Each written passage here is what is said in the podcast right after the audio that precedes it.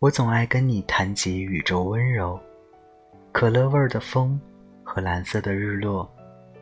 可能喜欢就是这样吧，对你碎碎念，分享我的各种无关紧要的小事，分享我的昨天、今天、明天。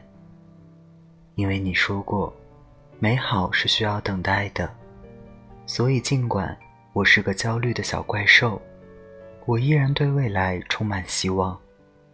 对我而言，星星是银河递给月亮的情书，你是世间赠予我的恩赐。大家晚安，我是台灯。